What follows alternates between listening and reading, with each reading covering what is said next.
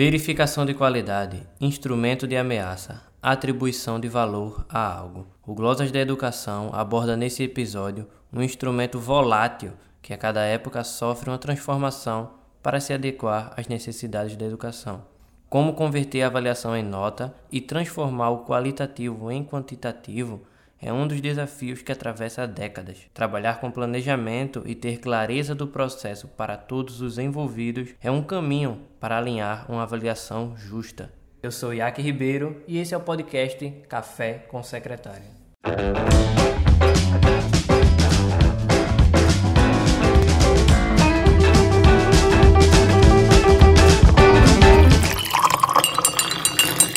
Secretário, mais um episódio sobre o Glosas e hoje a gente vai falar sobre avaliação, muitas vezes interpretada de maneira errônea. Os professores acreditam que muitas das vezes é um instrumento de manipulação dos alunos, quando, por exemplo, a sala está bastante barulhenta, ele ameaça a sala, dizendo: Olha só, semana que vem temos prova, vai ser difícil, e aí os alunos já começam a ter uma ideia de avaliação, uma ideia que não é a melhor possível, não é o objetivo de fato. Agora, historicamente, como é que surge a avaliação? Então, na dimensão histórica, o que a gente tem encontrado, no que já se tem publicado, é uma leitura que se tem feito do início da educação do Brasil, quando os jesuítas chegam aqui e impõem um tipo de avaliação é, para medir a quantidade de conhecimento que as pessoas tinham. E eu nem termino fazendo esse, esse contexto porque é, a avaliação é algo que a gente deve estar tá discutindo, não é um fim, é um meio. A avaliação é um processo, um processo que se atribui valor, valere, do latim, se atribui valor a alguma coisa. Então, historicamente, como o senhor colocou, a avaliação tem aparecido no cenário do que já se tem publicado em vários artigos científicos que a gente sempre consulta antes da gente começar a nossa conversa, a respeito do, do poder simbólico que o professor coloca sobre o aluno. Mas na verdade não é esse, ela passa por um processo de aperfeiçoamento. Cada época atribui um valor e um formato diferente à avaliação. E eu acredito que nós temos evoluído muito nesse sentido. Não precisamos nem retomar experiências negativas anteriores, porque as reflexões sobre avaliação é durante o processo. O mais importante não é a avaliação, é o que a gente falou. Nós termos é, pessoal qualificado, né? como a gente discutiu é, no, no, repertório anterior, a questão de, de repertório, né? o professor que tenha repertório, ele consiga pensar ferramentas para trabalhar dentro de sala de aula. Esse seria o contexto para refletir sobre a avaliação e a clareza da finalidade do processo, ter clareza daquilo que seria a educação, do processo de ensino-aprendizagem, e com essa clareza a gente consegue estabelecer justamente um conceito que atenda às demandas da escola hoje. É importante situar o nosso ouvinte porque o episódio de hoje não discute o que se avalia, mas o que se entende por avaliação. E dentro do que a gente entende, existe uma dimensão tipológica, e aí o senhor poderia fundamentar baseado no contexto da educação. Como isso acontece? Então, existem várias tipologias. Gente, nós trabalhamos aqui no município, nós temos a avaliação externa, que ela é baseada em descritores, com foco na BNCC, objetivos de aprendizagem, competências, habilidades, comando, todo um conceito muito técnico para que a gente avalie a qualidade da educação ofertada para a garantia dos direitos de aprendizagem. Existem também durante o percurso avaliação formativa, avaliação diagnóstica, comparativa e processual, que são tipologias. A nossa intenção não é trazer à, luz é, essas tipologias para dizer, olha, esse é o melhor modo, o jeito de se fazer é esse, mas eu acredito que o passo que temos que dar nesse momento em que a educação precisa de amplas reflexões acerca daquilo que estamos fazendo é analisar nossas próprias experiências em sala de aula, porque esse é o ponto, é o centro, o cume e o objetivo do processo de ensino-aprendizagem. Se nós temos clareza da formação humana que deve, devemos dar e garantir aos nossos estudantes, o processo de avaliação ele tem que nascer com base nesse objetivo. Eu não posso nem sufocar e nem posso nem fragilizar e não tratá-lo com a importância devida, mas é um processo. Quando eu digo avaliar, atribuir valor de algo a alguma coisa, é acompanhar processos, é verificar qualidade, é que o processo de ensino-aprendizagem não se trata somente de uma comunicação de um emissor e de um receptor, mas uma integração entre os dois. Aí para alguns, ah, o professor não é a fonte do conhecimento. Eu não estou tratando aqui que o professor é a fonte do conhecimento, mas ele detém ferramentas que o aluno não tem. Tem uma escritora chamada Maria Graça Aranha, que ela escreveu um livro aí para o ensino médio chamado é, Filosofando, eu acho que é amplamente conhecido. Ela diz o seguinte: é, é, é, muito importante que o aluno participe com discursos, participação ativa, aquela resposta que ele dá. Essa interação é muito positiva. O que não pode acontecer é eu atribuir a responsabilidade do processo ao aluno e dizer assim: me diga o que você sabe, me diga o que você entendeu, me diga o que. que muitas vezes eu acabo mais constrangendo do que subjetivamente compreendendo aquilo que o aluno conseguiu reter ou apreender do processo. Então muitas vezes é, eu transfiro essa responsabilidade, eu não me coloco. O professor não é, contar, é, é não é para ser o centro, é para ele acompanhar. Ah, existe um componente curricular, ciências e aí vamos trabalhar depende, é, é, uma atividade hoje na sala, atividade 01, primeiro bimestre, atividade 1, trabalhar com a criança. Quantas habilidades eu vou conseguir mobilizar, sei lá, na construção de uma célula com massinha de modelar? É difícil pensar uma atividade assim. E aí, depois de uma aula expositiva explicando a cada aluno que é o contexto da célula, e aí fazendo anotações de como é que eles estão respondendo ao processo, perguntando o nome disso, o nome daquilo. Os professores de educação infantil, eles têm essa, essa sensibilidade de ouvir cada criança. E que ao longo do, do, do avanço das etapas de ensino, a gente por vezes vai esquecendo. Então é muito importante a gente manter esse, esse contato e aí retomar aquilo que a gente conversou anteriormente um ensino personalizado, um ensino baseado na escuta, na sensibilidade, uma sensibilidade compreensiva, uma sociologia compreensiva daquele comportamento da criança frente ao conhecimento que é colocado ali. Isso é um processo de avaliação muito significativo. E aí muitas vezes se pergunta: como é que eu vou converter isso em nota? Então o aluno passa com uma nota? Não. De novo, avaliar é atribuir valor a alguma coisa como parâmetro para acompanhar a evolução de alguma coisa, de outra coisa, na verdade. Então, naquela atividade de ciências na construção da célula com a massinha, não sei o que, não sei o que, qual, qual, é, qual vai ser o critério para que eu dê aquela pontuação para aquela criança? Eu vou colocar quais critérios numa avaliação geral para ela? Eu vou colocar participação. Poxa, a criança verbalizou o nome lá do, do cromossomo, o nome da parede celular. Eita, poxa, a criança conseguiu mobilizar e montar a célula, a criança conseguiu interagir com os colegas, então eu vou atribuindo valor. E esses valores eu vou transformando essa, esse qualitativo, eu transformo em quantitativo. O parâmetro não sou eu, o parâmetro é a sala e como ela conseguiu aprender aquele, aquela interação entre o conhecimento que fora colocado pelo professor e a resposta positiva, negativa, integrativa daquilo que ela recebeu. Então é teoria da comunicação. Então, eu, qual o papel do emissor? Qual o papel do receptor? E como ocorre essa, intera essa interação entre signo, significante e significado? Então, são essas possibilidades que eu tento enxergar. Porque no processo de aprendizagem, novamente, o centro não é o professor. Ah, não, mas o professor é só mediador de conhecimento. Eu acho que a gente tem que se se despir de tantas teorias e perspectivas e passar a nós mesmos pensar possibilidades e avançar naquilo que já foi produzido para propor reflexões mais profundas sobre a avaliação dentro do contexto da minha sala de aula. Todos os nossos professores são capazes, mas às vezes se sentem muito retraídos. Imagina uma vez eu ouvi uma professora dizer: Não, mas eu não posso fazer isso porque escritor tal diz aquilo e eu não. Pode sim, professora. A senhora, a senhora é capaz.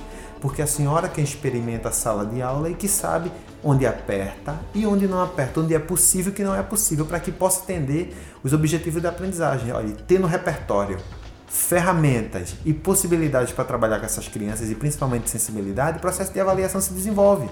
Agora, poxa, o, o, processo de avaliação formal é importante? É, você transforma o qualitativo em quantitativo. E como é que vai ser o qualitativo? A anotação de todas as habilidades que foram, foram desenvolvidas de acordo com os objetivos do seu plano de aula, do seu plano de curso, para que eu perceba onde é que as crianças estão se desenvolvendo e quais são as dificuldades, porque é nas dificuldades que eu vou atuar. Realizar trabalhos em grupos, proporcionar socialização, também gera um valor qualitativo para o desenvolvimento humano e pode ser transformado em quantitativo também. Então aí a gente encerra o processo quando o pai chega assim, vamos fazer uma atividade e aí eu sei aquilo que deu certo, aquilo que não deu certo. Eu tento trabalhar o que não deu certo e aí eu vou fazer um, uma, uma verificação, que muita gente não chama mais prova, ah, prova, o aluno se sente. Muitas vezes isso é, somos nós que colocamos dentro da cabeça dele e que aí são conceitos. Eu já ouvi, ah, não vou escrever com caneta vermelha que o aluno se sente fragilizado. Aquilo é uma coisa da sua cabeça, não é do aluno. Talvez é um trauma que eu levo para a sala de aula e eu acabo pulando uma geração porque eu estou experimentando a minha, o meu trauma dentro de uma sala de aula que não tem nada a ver comigo. Ah, mas prova é o nome. Não. Na filosofia, é você que dá o sentido à palavra que você fala. Se eu digo, Atenção, olha a prova. Tem um sentido, pessoal, tem uma verificação aqui para a gente fazer. Se o processo, como eu tenho dito, clareza do processo, tanto para aluno e professor, vai ficar mais fácil, pessoal. Aquela verificação agendada. Se todo mundo participou do processo, o processo foi bem estruturado e todo mundo está ciente, a prova não vai ser um problema. É um problema quando há falhas no processo. Então, é muito, mas muito importante, por exemplo, ter assim presença do aluno. Como é que eu vou desenvolver essas habilidades? É, por exemplo, o aluno chega cedo, chega no horário, puxa pontualidade, então, poxa, isso vale uma pontuação. O aluno ele age com cortesia, poxa, isso também vale anotação. Então, isso é uma aprendizagem qualitativa do que o ambiente escolar ele proporciona, que a avaliação está só restrita lá. Você tem a avaliação do componente, tem a avaliação integral que a escola trabalha. E a gente pode sim transformar isso em avaliação formal, somativa. Vou somar todas as habilidades que ele conseguir desenvolver nesse processo e eu tenho o resultado. E aí, quando o pai chega na escola para buscar o resultado do aluno, aquele boletim que se colocou, aquele bicho que todo mundo tem medo, que na verdade somos nós que acabamos criando isso, não é o aluno que tem medo disso o pai vai perguntar: Poxa, por que o meu filho teve uma nota tão baixa? Olhe, pai, o trabalho que foi desenvolvido na escola foi assim, foi assim, foi assim, o filho participou, não participou e foi assim, essa nota foi assim. A família vai estar ciente, vai respeitar a instituição de ensino. Mas o que é que, o que, é que acontece em muitos lugares?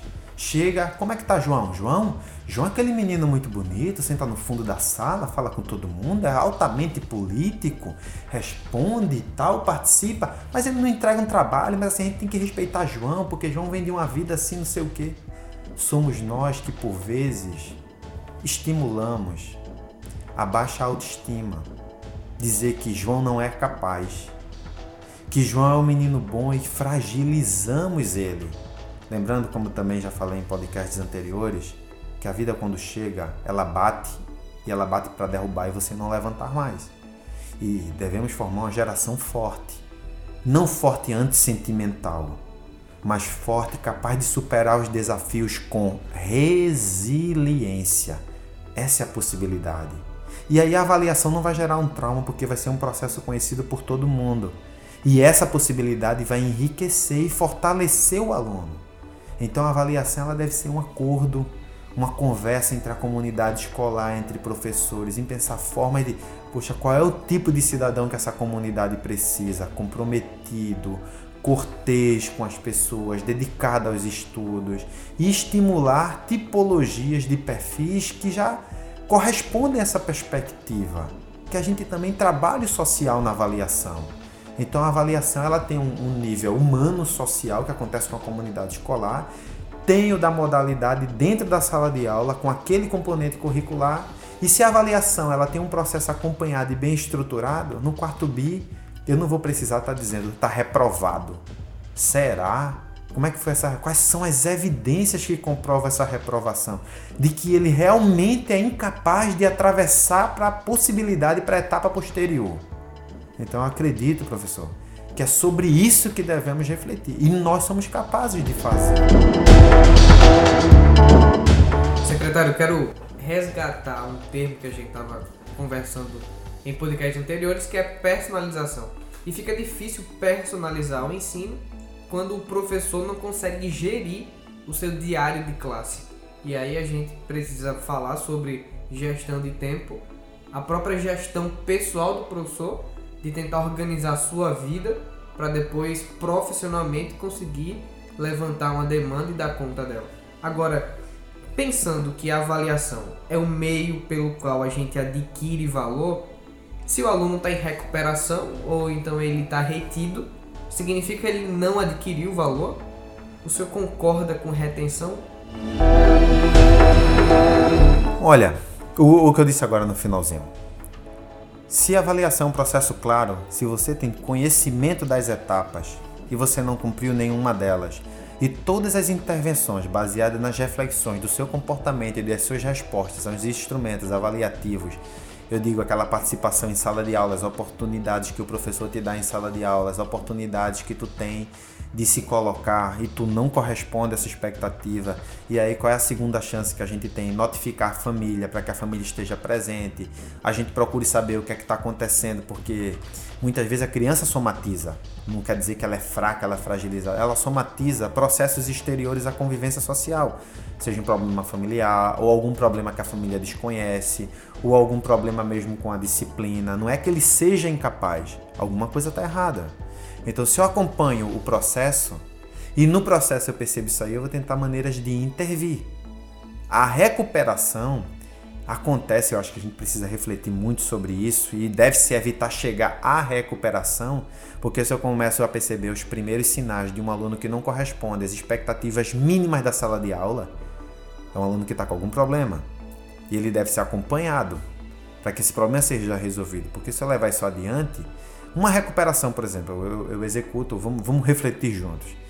Uma prova que é marcada no dia 10 de dezembro, o aluno faz a avaliação da quarta, do quarto bi, quarto bimestre, e o aluno tira uma nota que não é satisfatória. O aluno adquire uma nota. Então, uma nota somente com instrumento avaliativo que tem 10 questões. Aí vamos dizer que o professor colocou uma de cada, de cada conteúdo que ele trabalhou, de cada habilidade que ele trabalhou durante o bimestre. Aí o aluno tira uma nota não satisfatória. O problema tem sido de quê? É do processo? É o aluno que não conseguiu realmente aprender? O aluno que não desenvolveu as competências e habilidades? Que está com algum problema? Eu procurei saber. Então são as 10 questões que vão definir se ele vai ganhar ou perder o ano, junto com as outras notas que também demonstravam outros problemas, isso também não foi investigado. Aí o que é que eu faço? dou mais uma semana para ele fazer uma outra prova. E o aluno vai se matar e vai decorar. Muitas vezes ele decora, então ele decorou e ele salvou o ano dele. Acho que a gente tem que refletir sobre isso. Não se trata de conceder um desprezo ao processo de avaliação. Mas que o processo de avaliação pode estar acontecendo de maneira injusta. É, o senhor tocou num ponto muito interessante que é o planejamento do professor. Não há como trabalhar sem planejamento. Não há. Onde eu estou, o que é que eu estou fazendo, onde eu pretendo chegar, o que é que eu preciso fazer. E aí é aquela coisa, às vezes o professor é tratado, ele se trata, ele se vê como um conferencista. Ele fala e os outros escutam. Às vezes dá menos, menos trabalho desenvolver atividades coletivas que desenvolvam competências e habilidades em equipe e que os resultados sejam muito melhores mas é o planejamento. Às vezes dá muito mais trabalho você repetir aquilo que você já vem, já vem fazendo há anos sem prestar atenção no aluno. Aí não, uma sala de 30 alunos é muito aluno para que faça o trabalho. Não tenho tempo de planejar porque eu ganho muito pouco e eu preciso de outros horários. Mas o planejamento, se feito, por exemplo, vou fazer o planejamento para uma semana para todos os vínculos que eu possuo, não é fácil. Ser professor não é fácil. Fazer mestrado não é fácil. Ser pai, mãe, tio, tia, não é fácil. Fácil é ir pro Veneza Water Park, ir pra um bar, beber, ir pra uma festa. Trabalhar não é fácil. Sair do local de conforto não é fácil. Pesquisar não é fácil. Estudar não é fácil. Ler o que eu gosto é fácil. Então, se a gente colocar entre aquilo que é fácil, o que é difícil, o que é bom e o que é ruim, vamos ser injustos. Porque educar não é fácil. Se a gente for esperar uma recompensa por educar com qualidade, eu fazer o meu trabalho com qualidade, não tem dinheiro que pague esse negócio. Porque como é que eu vou mensurar isso daí? Então é complicado. Então, farei o possível com planejamento, o que eu tenho que fazer, o que eu posso fazer, o que está dentro das minhas possibilidades, para que eu possa fazer o melhor. Secretário, a gente finaliza o episódio de hoje com a consciência de que a avaliação é tomar a ciência de algo de acordo com o processo, é um meio, não o fim. É importante que a gente lembre ao ouvinte que a discussão de hoje não foi sobre o que se avalia, de acordo com cada região existe um parâmetro regional específico, existe algo que norteia a gente, a BNCC, enfim, mas a consciência e entender o que é avaliação. Muitas vezes os professores esqueceram o que significa isso. Semana que vem a gente continua com outro episódio e até a próxima. Não, eu agradeço. Ah, antes de finalizar, eu queria deixar somente um recado para aqueles professores que vivem, mergulham de cabeça na educação, que conseguem enxergar cada aluno e desenvolvem um ensino personalizado, baseado em um projeto, mesmo sem saber, e que desenvolvem um tipo de avaliação rígida, através de instrumentos avaliativos até antigos, mas que o processo de, de construção de conhecimento ao longo do bimestre é muito, mas muito significativo. Para esses, não desistam e para todos nós, e aí eu me incluo, acredito que o senhor também se inclui, o senhor está balançando a cabeça, então concordou, que nós precisamos refletir sobre o processo de avaliação, refletir sobre todos os processos que envolvem a educação, porque a gente consegue aprimorar. Uma empresa, para você ter uma ideia da importância de se avaliar e se autoavaliar, ela não sobrevive no mercado fazendo a mesma coisa sempre não ela precisa sempre inovar. Não é inovar para vender, não, é para atender uma finalidade, atender clientes, atender expectativas. A educação também é assim. Ela muda, existem gerações e gerações, o pessoal fica inventando nome, geração Y, Z. Daqui a pouco não tem letra do alfabeto. Acho que a gente vai ter que pegar o alfabeto grego, o alfabeto fenício, para colocar uma letra, porque as gerações vão mudar. A gente tem que saber que ela. Acho que quando o pessoal bota geração 4.0, acho que pensava que ela ia ficar na 1.0. Não acreditava que íamos chegar no número 4. Mas daqui a pouco a gente está na 10, então tudo muda. A única certeza que nós temos é a mudança, não é a permanência. Heráclito já colocou isso há muito tempo. Então acho muito importante nós refletirmos continuamente, porque nós somos capazes de pensar, refletir e construir novos processos para atender os objetivos, que é garantir o direito à educação, seja na dimensão pública, seja na dimensão privada. Muito obrigado.